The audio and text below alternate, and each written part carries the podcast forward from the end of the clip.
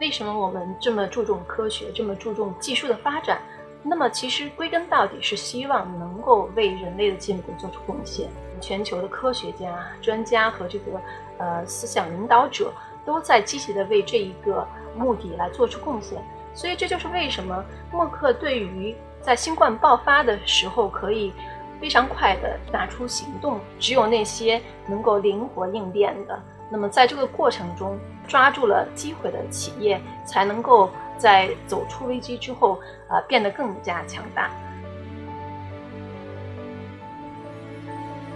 大企业是建生态，小企业呢叫找生态。那大企业会发布它的一些需求，自身的需求，外部客户的一些需求。小企业呢通过接包，通过技术的合作开发，共同形成技术解决方案，共推市场，共荣打单。我们说大手牵小手的模式啊，打造大小企业共生共荣的一个生态环境。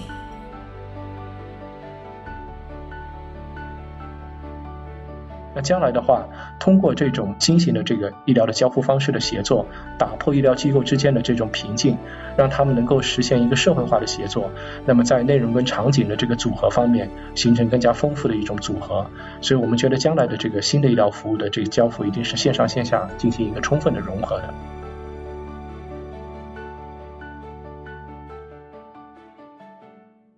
我们和默克进行深度的合作。形成一个团队，在 AI 药物设计开发平台上的设计，到靶点的选择，